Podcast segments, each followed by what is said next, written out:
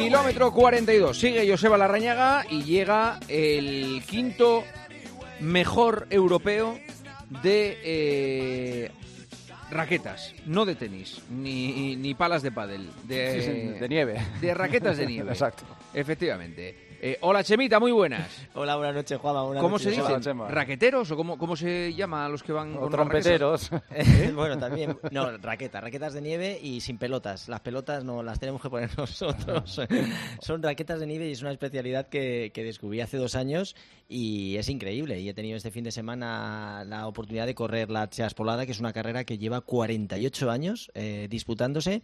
Eh, una afición increíble y este año coincidía que era campeonato de Europa y bueno, yo he tenido la, la suerte de volver a vestir los colores de la sección, que no os imagináis la ilusión que me ha hecho 10 años después y he quedado quinto. Hemos quedado primeros por equipos y, y me he traído dos medallitas para casa. que Perdona mi ignorancia, perdona mi ignorancia. Cuando se corre con raquetas, ¿tienes que correr con otra eh, posición de piernas para que no choquen las raquetas entre ellas? Es decir, ¿tienes que correr con las piernas más abiertas, por ejemplo?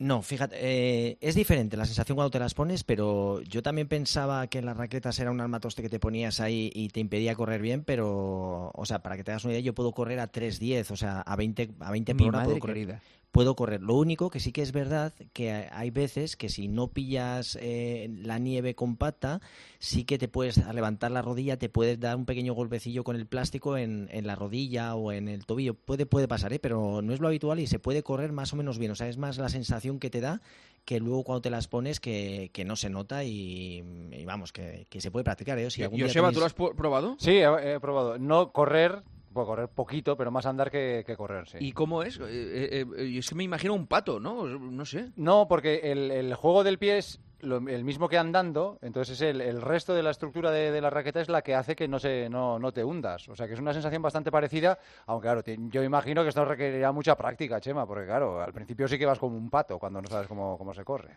Son sensaciones raras, pero para que os hagáis una idea, una raqueta puede pesar 320 gramos por pie, más el peso de la zapatilla, que viene a ser lo mismo, 300, 320 gramos, o sea que sí que es cierto que llevas, pues eso, como mínimo 700 gramos en cada, en cada pierna, o sea que, que al final eso, le unes la nieve que se puede pegar en la zapatilla, que se moja, al final te va costando y se nota muy pesado, por eso las distancias en las carreras de raquetas de nieve no puede ser muy larga, porque te fundes, ¿eh? te funde, o sea, es una sensación de, yo acabé con la garganta quemada, de ir con la boca abierta, intentando eh, meter todo el oxígeno que podía y, y es muy intenso y por eso no son tan largas. Vienen a ser entre sobre 8 kilómetros y bueno, es totalmente recomendable, es un, un ejercicio que se puede hacer, se puede salir a pasear, no se necesita nada más, las raquetas tampoco son muy caras y, y, bueno, es una, una actividad para que la gente si va a la montaña pueda hacer y la diferencia está... Sobre todo lo- la, la- la- las gran sensaciones que tú andas encima de la nieve y no te hundes, Sí. claro. Eso es lo, lo- es como si Sí. estuvieras en el agua casi, ¿no? Pues Sí, andar o por sea, encima del agua es una Cu- sensación cuando se, cuando se compite la pisan un poquito más, pasan una máquina de tal manera que queda perfecta. O sea, yo te puedo asegurar que el otro día nos ha salido de media, creo, en torno a 3.30, a 17 por hora, toda la competición con las subidas y las bajadas,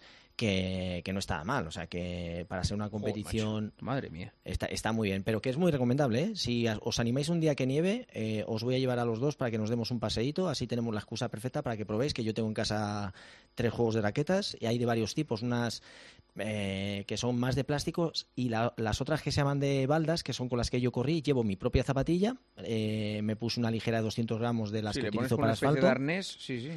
Y, y va, tienes que hacer dos tratados a la zapatilla para unirlo a la raqueta y solo va unida por la parte de- del metatarsal, la parte del talón va libre y sería un poco el más la raqueta como con cuerda a la que podíamos estar acostumbrados a, a pensar cuando hablamos de raqueta. Y es muy divertido, ¿eh? O sea, si os apetece Vale, vale. algún día con nieve, os suba a una Aquí en la sierra, sí, en la sierra Sí, sí. Sí, sí, sí. Hay muchos sitios donde las alquilan aquí en la Sierra de Madrid, por ejemplo. ¿eh? Sí. Bueno, y donde haya- Bueno, donde haya yo nieve, claro. eh, una vez vi que en la sierra había también hasta esquí de fondo. O sea, que- que hay gente... Sí, que- o sea, la, la montaña da, para, da bastante juego. Si hay nieve y, y luego lo que sea, hoy, hoy en día utiliza mucha gente es el esquimo, que es el esquí de montaña, que son las tablas que llevan las pieles de foca, que subes un poco como paseando y luego fijas la, el pie a la, a la bota y puedes bajar haciendo esquí normal, ¿no? O sea que es un poco la donde la gente va ahora. Hay diferentes modalidades y el caso es hacer ejercicio y, y bueno, eh, hay que aprovechar la nieve en todas sus vertientes. Todo lo- el ejercicio que se puede hacer es, es maravilloso y sobre todo el entorno, ¿no? Se disfruta en la montaña de una manera increíble. O sea que Oye, ¿y las sensaciones qué? ¿Los nervios qué? ¿Los recuperaste ahí? Sensaciones de hace muchos años, ¿no? Sí, eh, eso sí que tengo que reconocer que ha sido casi lo más duro. Eh, tres días antes de irme a, la competición estaba como, bueno, como si fueran los Juegos Olímpicos, como si estuviera ante una final. O sea, qué tensión, estaba con ansiedad, tenía estrés, estaba en casa que como más irascible, ¿no? O sea, se notaba que que ya no domino la, pues eso, controlar los tiempos a nivel mental cuando afrontas una competición y eso lo he notado. O sea que, y, de hecho cuando terminó la carrera me vino un poco el, bajón después de, ostras, que la tensión acumulada y, se nota, ¿no? El, querer hacerlo bien, el saber que estás compitiendo con la selección y todo eso pasa factura y yo pensaba que, ya lo tenía dominado y, y que va, te pones en una línea de salida y otra vez todos esos temores, los miedos que con los que un deportista afronta una competición, pues, pues te vienen y, lógicamente pierdes un poquito ese entrenamiento al que, más o menos hace habitual cuando estás en el más alto nivel y sí que esa ansiedad y ese estrés me pasó factura y, y ostras, digo, ¿qué, me pasa? Que estoy aquí asustado por una competición y, la realidad es que luego disfruté, lo hice muy bien, estuve compitiendo con los mejores y, joder, es una experiencia maravillosa que me carga otra vez de energía y me, me prepara para, para nuevos retos, ¿no? Son pequeñas cosas que hago que al final pues no es lo habitual, no hay un nivel como las grandes competiciones, los grandes eventos, pero a mí me, esos retos me hacen sentir vivo y, luego me llenan de energía, que es de lo que se trata, ¿no? De vivir con energía y haciendo lo que te gusta. Muy bien. Así que raquetas para todos, o sea que... Y para Maribel Pérez también, ¿no? Bueno, lo de Maribel ha sido increíble. O sea, todo el mundo recuerda, bueno, muchos de los oyentes, a Sandra Mayes, que era una velocista que en el año 90 dejó el récord de España de 60 en, en 7 segundos 23 y una andaluza Maribel Pérez que con 28 años ha, corrido en Antequera en un control, lo ha dejado el récord en 7.21, que es una, una marca estratosférica, o sea que que hacía tiempo, fíjate, uno de los récords yo creo más longevos que teníamos en En, en indoor, el, más, el, el, indoor el más viejo de todos, sí. Sí, sí, y, vamos, y, promete, ahora mismo está de las mejores del ranking, así que yo creo que hay que seguirla, a ver qué, es capaz de hacer esta Maribel, que, da gusto tener pues deportistas que, brillan, no solo fondistas, y vemos que, están saliendo pues muchos atletas españoles en, diferentes especialidades, y eso yo creo que, enriquece y, nos engancha a todos mucho más. Y la que ha caído Joseba este fin de semana en, tu tierra, ¿eh? Sí, en el Boibar, lo vi, lo vi. bueno, bueno, bueno. O sea, eh, bueno, ya sabéis que el cross es una, modalidad, una disciplina que, practica en España, es el mejor circuito que hay en el mundo de crosses y, bueno, llevamos ya avanzada buena parte de la temporada y uno de los crosses más tradicionales es eh, el del Goibar. Que, bueno, que, han caído chuzos de punta. Barro es poco y es un cross que si alguien tiene la posibilidad de, ver un cross eh, en directo va a alucinar cómo corren, cómo llegan y, lo hace mucho más épico, ¿no? Y, aquí, bueno, otra vez victoria africana, dando nombres como mujeres, y, y Kimeli y Jevito, que fueron los, los ganadores. Y, y bueno, que si alguien puede verlo y probarlo, probarlo, eh, los crosses no suele ser una, disciplina que esté abierto para el gran público porque sí que se, necesita un poquito más de entrenamiento, las carreras son duras y no suelen, estar, no suelen ser tan populares, ¿no? Estas son mucho más, más profesionales, para dedicadas para la élite, pero simplemente verlo, si alguien tiene la oportunidad de ver a un cross, va a alucinar de lo rápido que se corre en los diferentes circuitos y sobre todo cuando hay barro es, es un espectáculo. A ver, los tres alimentos más beneficiosos para los runners de esta semana. Ya saben que desde que hemos, eh, bueno, de unas semanas a esta parte, eh, está Chema recomendando tres alimentos que son eh, pues eso, muy, muy beneficiosos para los que corren, eh, que, vienen bien, pues para lo que sea, para prevenir lesiones, para regenerar, para dar energía, para todo. A ver, ¿qué has elegido esta semana? Pues hoy uno que, a mí me encanta y que no puede faltar en mi dieta, que es el jamón ibérico. ¿Qué os parece? Bien, bien. Ese, bueno, pues es un superalimento, o sea, que aunque no lo parezca, y salvo que seas vegano que no, no puedas comerlo, pero a, mí es un, un alimento que... Pero no le quitas lo blanco, ¿no? Yo me lo como con todo, o sea, con la ah, grasita. O sea, me lo, me lo, como absolutamente con todo. Es un, un alimento que, que, no es tan calórico, o sea, tiene 110 kilocalorías por cada 100 gramos, con lo cual no es tan calórico y lo podemos tomar.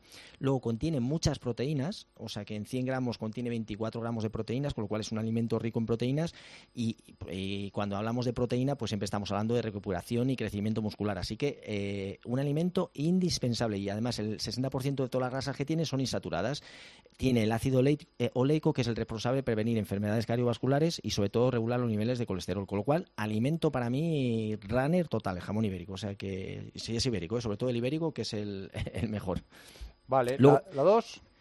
Eh, este es un clásico, el pollo. O sea que el pollo creo que debe ser el alimento si no es de los más utilizados por los deportistas, no hay concentración, no hay deporte que no utilice en sus menús eh, el pollo, porque es al final una fuente muy saludable en cuanto a proteínas, tiene vitamina eh, B6, con lo cual todo en la parte, los alimentos contienen complejo B, nos van a ayudar bastante en, el deporte y luego tiene minerales como potasio, fósforo, zinc y son bastante digestivos, o sea que el pollo es un clásico y, como digo, eh, si alguien ve cuando comen deportistas, el, pollo es algo que no falla ¿no? En, en la dieta. Ojo, una cosa, eh, claro, el, pollo no, hay que llenarlo de salsas, es decir, ni de, ni, de grasa, ni de todo eso. Porque claro, al final dices tú, no, no, me he comido un bocata de pollo. Ya, hombre, pero te has comido un bocata con mayonesa, con, con ketchup, el pan, ya, el, pan ya tiene los hidratos al final. El pan... Sí, Estamos hablando del pollo como tal, hecho a la plancha, yo le pondría un poco de sal y un poco de limón. Y con eso a mí, a mí es un, alimento que, me no, gusta. y hay especias que te pueden dar un poco de sabor y que no aportan mm. ningún tipo de caloría y que,